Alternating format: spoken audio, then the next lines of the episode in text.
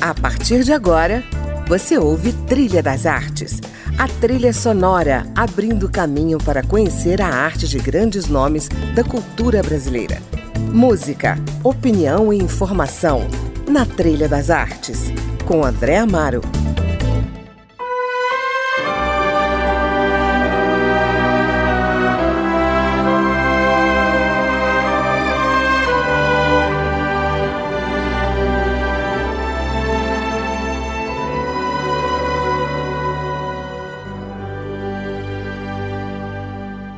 Olá, o Trilha das Artes recebe hoje uma das maiores personalidades da cultura brasileira, o ator, jornalista, escritor, dramaturgo Oswaldo Mendes, que integra o elenco da peça A Pane, do dramaturgo suíço Frédéric Duremat, em cartaz no Teatro FAAP em São Paulo. Nascido em Marília, ele se mudou na década de 60 para São Paulo, onde cursou a Escola de Arte Dramática da USP, mas fez carreira também como jornalista, com atuação na área da cultura, e foi um dos fundadores da Associação Paulista de Críticos de Arte.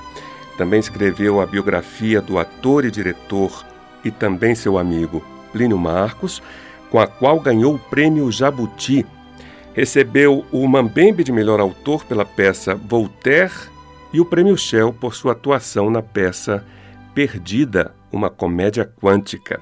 Vamos conversar um pouco sobre essa carreira tão recheada de grandes momentos, ao som de canções interpretadas por quatro cantoras brasileiras de alta patente.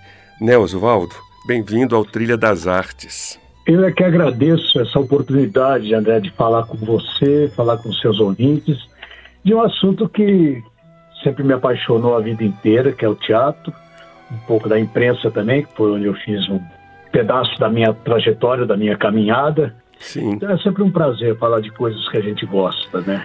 E vamos falar de música também, né? De música. Para começar música. o programa, você nos brinda aí com Dalva de Oliveira, Hino ao Amor, canção escrita e imortalizada por Edith Piaf. Essa versão é uma versão feita pelo Odair Mazano nos anos 50. E por que, que eu escolhi a Dalva? Porque a Dalva fez parte. Criança, eu ouvia em casa, claro, Rádio Nacional, aquelas coisas no, lá no interior, nos anos 50, e minha mãe era apaixonada pela Dalva de Oliveira. Uhum. A Dalva era uma cantora excepcional, né? Nem sempre reconhecida. Teve um, um espetáculo de teatro uma peça escrita pelo Renato Borg, que a Marília Pera fez lá uns 30 anos atrás, que é sobre a história da Dalva. E depois disso, eu acho que já está na hora de repensar também na remontagem dessa, desse musical para que as novas gerações conheçam a Dalva e percebam na, na interpretação da Dalva como é que ela é sutil na emoção, como ela trabalha a emoção, além da voz excepcional que ela tem. Por isso que eu escolhi a, a Dalva, por ser uma cantora que fez parte da minha formação, né? Uhum. E porque eu acho que tinha um lado teatral também, na vida dela também, a vida conturbada, aquela paixão dela pelo Erivelto Martins. Depois eu fui, fiquei amigo do Peri Ribeiro, uhum. era filho dela, né?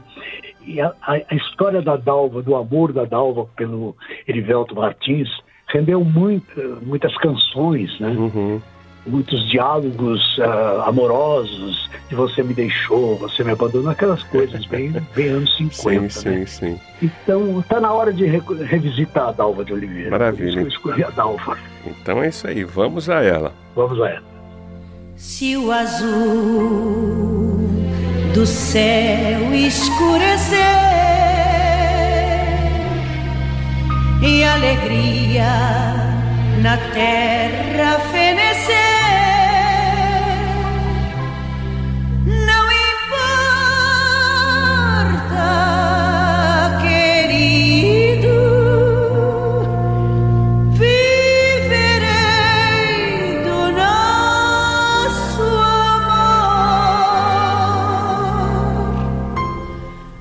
tu és o sonho dos dias meus,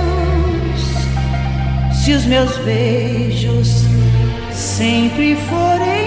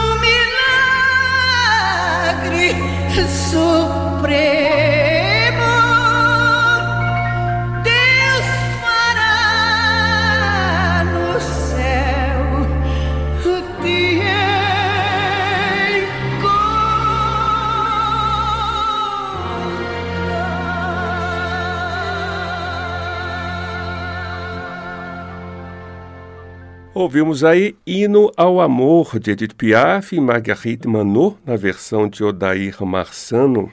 A sugestão é do ator paulista Oswaldo Mendes. Oswaldo, eu queria começar a nossa conversa falando dos outros, tá? Depois eu quero falar de você. Os outros são, por exemplo, Durkheim, Voltaire e Plínio Marcos, certo? Ah. E de Durkheim, o escritor suíço, eu quero falar da peça A Pane, que você interpreta no teatro atualmente. Essa é uma história que nos faz refletir sobre nossos crimes e delitos secretos e questiona o conceito de justiça. Tô certo? Exato. Conta um pouco da história e da importância dessa peça nos dias de hoje. O sucesso dela é que ela é muito clara. O, o Gilremar, ele pega quatro velhos profissionais da, da justiça, um juiz, um promotor, um, um advogado e um carrasco. Uhum. Que, por falta do que fazer na aposentadoria, eles resolvem brincar de tribunal. Então, eles inventam histórias e quando aparece um incauto na, no, nos encontros dele, esse incauto é julgado. Uhum. E é o que acontece na peça. Um comerciante que aparece ali porque precisa pernoitar na cidade, que o carro dele sofreu uma pane mecânica, uhum. ele vai ter que pernoitar no, lugarejo ali. E esses quatro propõem para ele um jogo, jogar, brincar de tribunal. E ele fala assim, ah, mas eu não tenho crime nenhum, eu sou um cara insignificante. E eles vão remexendo e descobrem um crime nele. E ele se convence, e o personagem acaba... É muito engraçado porque o cara acaba se convencendo de ser o pior assassino da história da humanidade, entendeu? Ele é cruel, ele que aparece como um sujeito tão tranquilo, pai de família, bem sucedido na profissão dele, ele aparece como um bandido, matador, insensato, insensível, cruel, e ele se convence disso. E ele confessa a culpa. Tá? O, papel do, o meu papel de juiz, no fim, até na avaliação, ele fala assim, bem, num mundo em que ninguém se acha culpado de nada, em que os piores crimes são cometidos porque a gente acha que é, ah, isso é normal, uhum. nesse mundo em que todos têm desculpas para tantas injustiças, alguém que se declara culpado é digno de admiração e de respeito. Entendeu? Que ótimo. Então, vai por aí a crítica que o Djuremar faz não é só sobre a justiça, que ele trata como uma a justiça é uma ficção, a justiça não existe, é uma palavra apenas. O que existe na, no conceito de e muitos pensam assim também, o que existe é o direito, são as leis. A justiça é uma abstração, como a felicidade é uma abstração, né? Uhum. É uma palavra, uma ideia fixa que a gente, que a humanidade tem. Exato. Mas não trata só da justiça, trata da nossa responsabilidade diante do mundo, entendeu? O que está acontecendo à volta. A gente, ah, não tem nada a ver com isso, não tenho, não tenho responsabilidade. Um pouco ele joga nas, na, na mesa, na discussão, isso aí, será que não? Será que nós também não temos nós inocentes, ele fala, né, nesse mundo de inocentes com culpa e culpados sem culpa. É. Será que nós não somos um desses? Quantas vezes a gente concede a violência, né, André? Quantas vezes a gente fecha os olhos, a gente ignora, a gente passa por cima, enfim, acha que é natural a violência que acontece à nossa volta. A gente acaba cúmplice da violência também. É um pouco isso. Eu estou falando, acho que um pouco demais sobre a peça, mas Não, só para mas- situar a importância de fazer essa peça hoje, nesse mundo de hoje. Claro, com certeza. E você falou uma coisa muito interessante sobre essa abstração da felicidade, e aí me remete um pouco à filosofia daquele personagem do Voltaire, né, o filósofo Pangloss, que dizia que todas as coisas estão encadeadas no melhor dos mundos possíveis, né? Uhum, E ele fala uhum, isso de uma exato. maneira debochada. É, você que é, escreveu para o teatro a peça Voltaire, Deus me livre e guarde, né? Como é que você, digamos, vê essa questão do, Essa da peça, felicidade idealizada, né? É. Essa peça, na verdade, eu escrevi pelo seguinte: me incomodava, eu escrevi no início dos anos 90, quando a questão religiosa estava começando a tomar, a crescer Uhum. no mundo e no Brasil, com várias correntes eh, pentecostais, religiosas, tal. Eu me preocupava aquilo. E por um acaso, por um acaso não, uma das coisas do Voltaire, no dicionário filosófico dele, tem todo um momento que ele questiona essa questão da. Ele questionou na obra dele inteira, né? Mas religião, essa é. questão da fé, da pessoa que acredita, entendeu? Então, era uma brincadeira com temas elevados. Na, Uhum. verdade, eu escrevi a peça, que é uma, uma fábula muito musical, Uhum. que é sobre ah, como é que a- as pessoas podem ser manipuladas por essa coisa que devia ser muito levada a sério, que é o sentimento religioso de cada um. Uhum. Como é que se manipula isso? Como é que as pessoas são usadas, entendeu? Pra- em benefício de qualquer coisa, de qualquer interesse que não tem nada a ver com a fé, que não tem nada a ver com a, a sua crença religiosa. E a religião hoje, ela está no centro da- das discussões mundiais, né? Mundiais, Exatamente. quer E dizer, sendo usadas para manipulação também, né? Manipulação das massas, Exatamente. inclusive. Exatamente, que a gente vê ah, no Brasil é uma coisa muito séria, né? Como é que entrou a questão da religião dentro da política, sempre esteve presente, mas agora de uma maneira acentuada e descarada, né? Na política, por exemplo. Você vê isso, como é que a religião se tornou um problema, quando ela devia ser uma solução para as pessoas, Sim, né? exatamente. Elas deviam ajudar as pessoas a viver. E agora é o contrário, as religiões, as seitas, elas acabam virando motivos de guerra, motivo de combate, de eu não te aceitar porque você pensa diferente, você acredita num Deus que, eu, que não é o meu. Pois é. E uma das, uma das ideias defendidas por Voltaire era justamente a liberdade, né? A liberdade do processo Exato. criativo, né? É independente da moral e da religião, né? E você escolheu para a gente ouvir aqui uma canção da Nara Leão que se chama Canto Livre, né? Alguma razão Ah, especial? Nara Leão.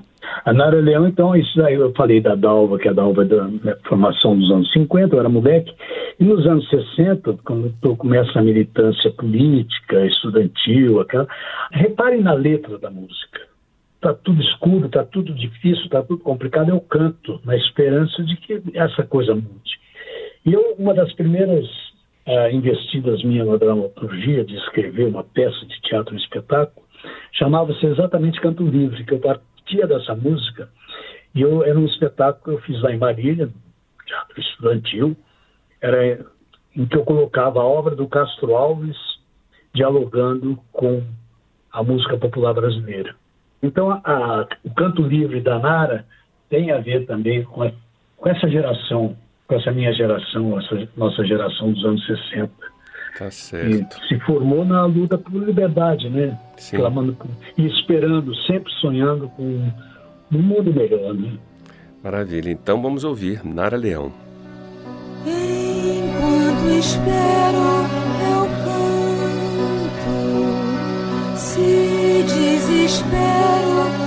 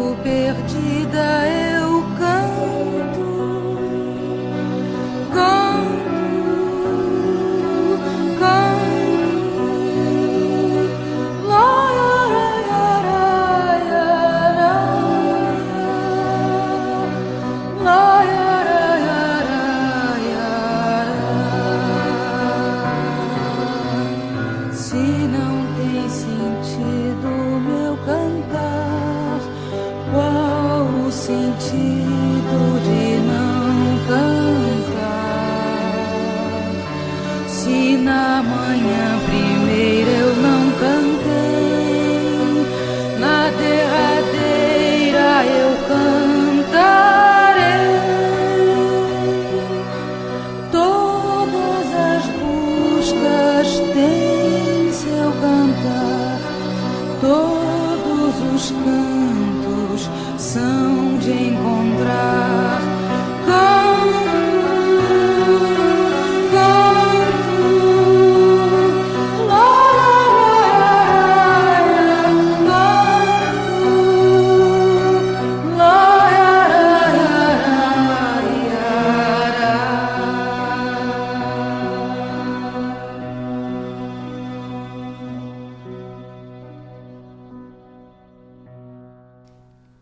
Ouvimos aí Nara Leão em Canto Livre, de Bené Nunes e Dulce Nunes, que nos brinda o meu convidado de hoje, o ator, jornalista, escritor Oswaldo Mendes.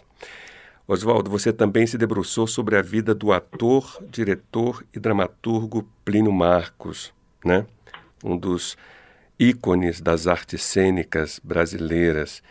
Qual foi a principal contribuição de Plínio Marcos na dramaturgia e como é que a sua dramaturgia, né, a dramaturgia dele, reverbera nos dias de hoje? O Plínio Marcos é, foi, na década de 60, quando ele aparece, um marco na dramaturgia brasileira. Ele, ele muda, ele ajuda a mudar, a transformar o teatro da década de 60. Ele traz pela primeira vez pessoas que estavam que eram invisíveis na sociedade para o palco. Ele dá voz aos que não tinham voz na época. Né? Uhum. O Plínio, ah, além de um autor excepcional, um talento incrível para desvendar e para mexer na condição humana, para nos revelar a condição humana, era um amigo muito querido, que eu até conheci antes de vir para São Paulo. Eu morava em Marília, e daí ele andava pelo interior excursionando com dois perdidos numa noite suja, que foi a sua primeira peça que, que o lançou, né? Uhum. Depois viria Navalhar na Carne, várias outros, outras peças de sucesso. Mas eu conheci o Plínio lá em Marília. Ele passou um final de semana, uma semana, na verdade, lá e a gente conviveu. Uhum. Ele trouxe para o palco essas pessoas invisíveis, a prostituta, sabe, o travesti, aquela, aquilo nos anos 60 causou um impacto violento. E não era o palavrão. Uhum. O palavrão, o maior xingo, era aquela situação humana que persiste até hoje, que precisa ser reconhecida. A sociedade tem que reconhecer isso até para curar as suas feridas, né? Sim, verdade. Então o Plínio teve esse impacto, André. E é uma pessoa muito coerente, sabe? O Plínio foi muito coerente a vida inteira. Essa coerência, uh, os meus amigos me ensinaram também. Ele, o Ademar, são pessoas que lutavam pelo, pelo que acreditavam uh, ser a causa deles uhum. e não, não, cobrava de ninguém, não ficava assim, ah, eu estou aqui, você tem que fazer. Não. E também não ficavam pegando bandeira e saindo com bandeira na mão, e que não usavam as suas convicções para outros ganhos, entendeu? Sim, sim. Se é que me entende. Maravilha. Bom, Oswaldo, vamos ouvir mais uma música aí da sua trilha sonora? Você vamos. nos traz uma canção chamada Mãe, Eu Juro, cantada pela Célia. Por que, que você escolheu essa música? Por várias razões. Uma delas é porque a Célia é uma amiga muito querida que eu perdi há quatro anos atrás.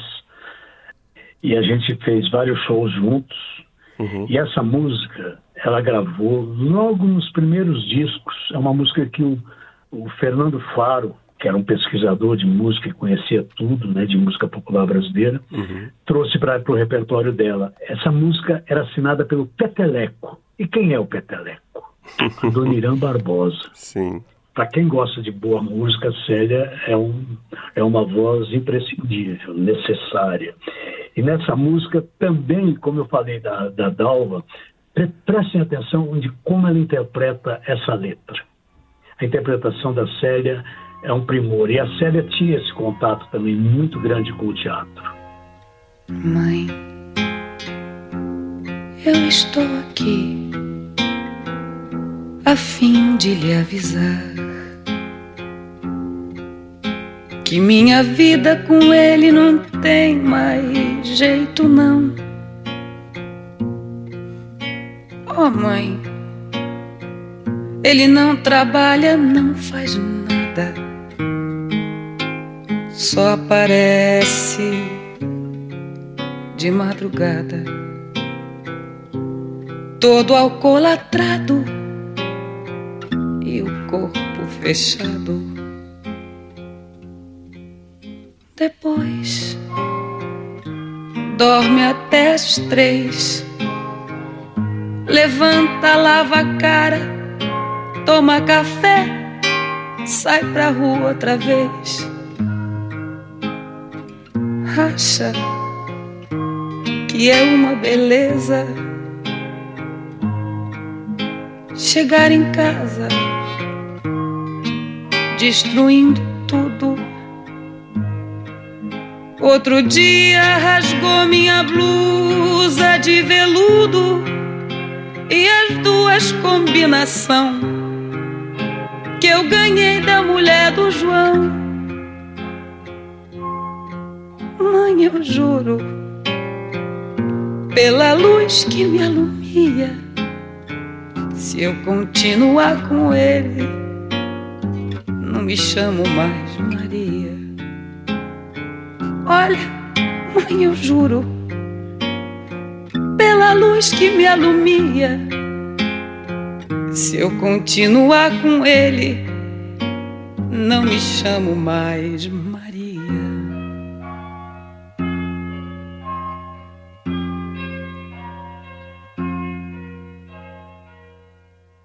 Essa foi Célia cantando Mãe, Eu Juro, canção de Adoniran Barbosa.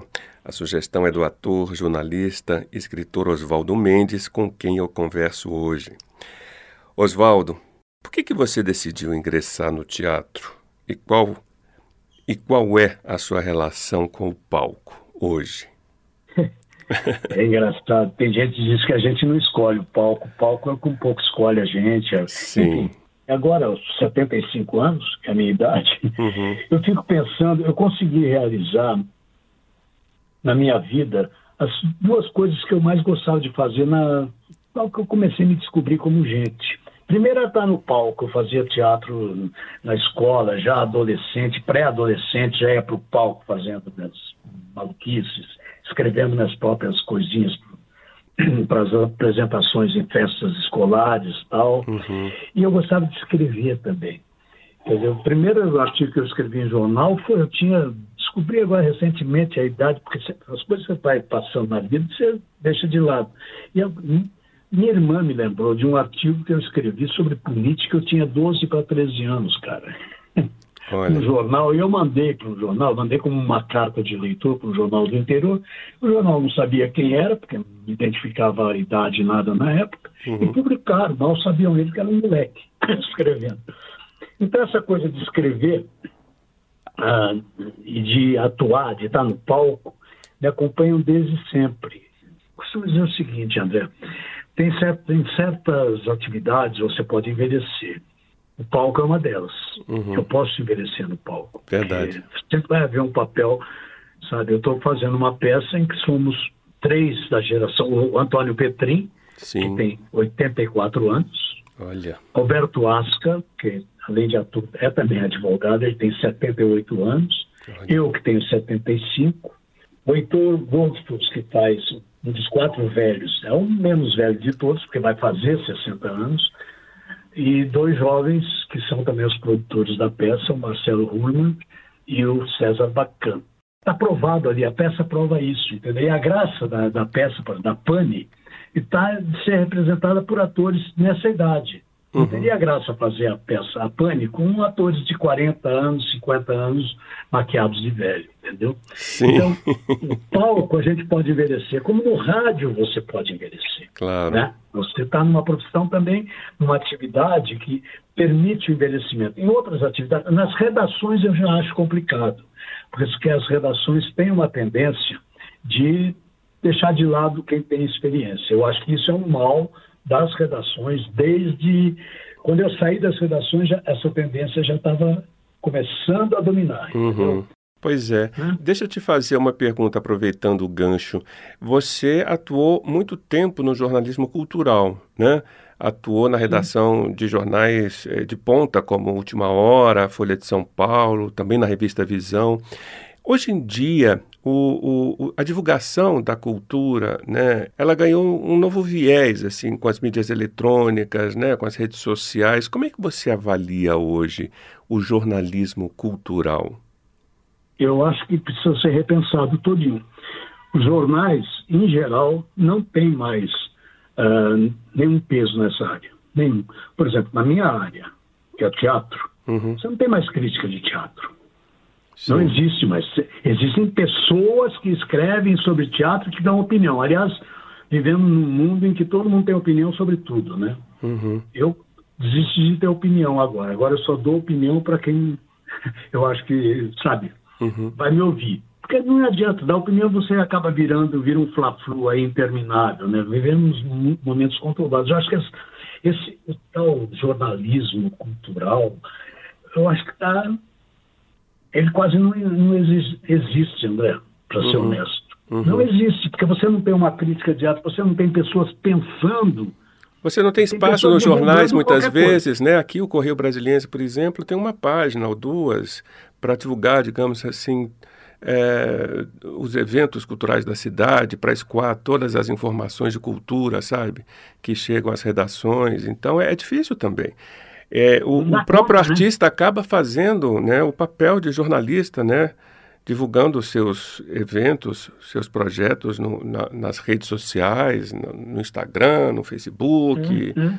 A rede social ajuda muito uhum. para divulgar, para você divulgar o trabalho. Você não depende mais só da imprensa, uh, vamos chamar a escrita, né? Certo. As revistas, os é. Você não depende mais dela para divulgação. É bom quando sai alguma coisa, mas é uma coisa tão esporádica, tão rara, uh, sabe que e é tão desrespeitoso de um modo geral como, como as redações tratam. Principalmente o jornal que onde eu trabalhei, que eu tenho, me identifiquei, minha vida tá, um pedaço dela foi dedicado lá, que é a Folha de São Paulo, tem um desprezo monumental para a cultura brasileira, para tudo. Importa, pessoas, qualquer um vai e escreve sobre qualquer coisa, entendeu? Hum. A Folha quer causar, quer provocar, e não tem, não tem mais interlocução com a sociedade, fala sozinha, entendeu? Entendi. Quer fazer a cabeça das pessoas e não faz. Uhum. No Estadão, por exemplo, a gente tem ainda um editor que é das antigas. Eu até brinco com ele, se você é um dinossauro, Biratã Brasil, que é um analista mais que experimentado, além de ser amigo pessoal, mas uhum. ele, ele, é um cara que vive, um cara que lê, um cara que se informa, um cara que vai ver. E ele, no caso do teatro, ele abre as portas do, do, do jornal sempre que uhum. possível para tudo, né? Pra, não só para divulgar, mas para pensar um pouco as coisas. Agora, o pensamento está ausente da imprensa, André. Maravilha, Oswaldo. Vamos finalizar com Elis Regina. Você escolheu uma canção aí chamada Capital Federal. É uma relíquia, né? Ela gravou essa canção especialmente para a TV, ali na década de 70, e faz uma homenagem ao teatro. Quer falar dela é, um pouquinho? Ali ela cita, ela cita vários nomes do teatro, né? Uhum. Cita o Plínio Marcos, né? Cita a Cacilda Beca, enfim. Essa música foi feita, composta pelo Flávio Rangel, que era um diretor de teatro, era jornalista também, o Flávio Rangel, grande, importante diretor de teatro, e ele dirigiu essa peça do Arthur Azevedo, A Capital Federal, que era um musical e foi feito em São Paulo no Teatro Anchieta, e terminava o espetáculo no, no agradecimento, tocava essa música e o elenco inteiro cantava essa música. É lindíssima, é lindíssima. Maravilha. Oswaldo, muito obrigado por sua participação aqui no Trilha das Artes, viu? Uma honra conversar com você. Eu que te agradeço, querido. Eu que te agradeço. E aos seus ouvintes. Maravilha. E a você que nos ouviu, obrigado pela companhia. Espero você na semana que vem para conhecer o trabalho e a trilha sonora de mais um nome da cultura brasileira, aqui no Trilha das Artes. Até lá!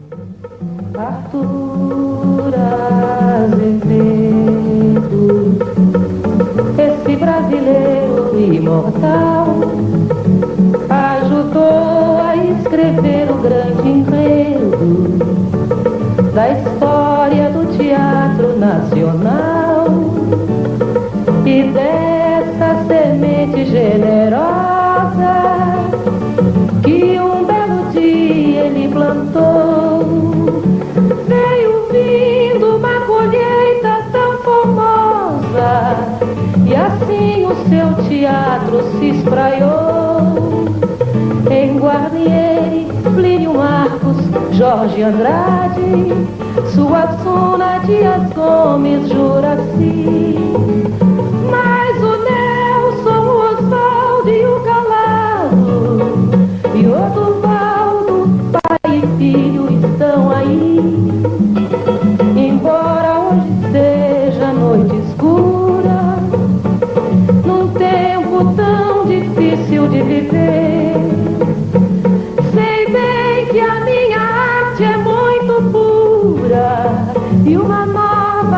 Madrugada de nascer. Esse palco é que é minha paixão, minha vida, tudo aquilo que eu sonhei. E por ele eu esparramo o coração com toda essa beleza que eu criei. O teatro brasileiro sou bem eu. Mais de dois, sou mais de três. E pra mim, Cacilda Becker nem morreu. Eu agradeço o aplauso de você. Adeus, eu já vou indo. E o meu verso é sempre lindo. Adeus. Você ouviu Trilha das Artes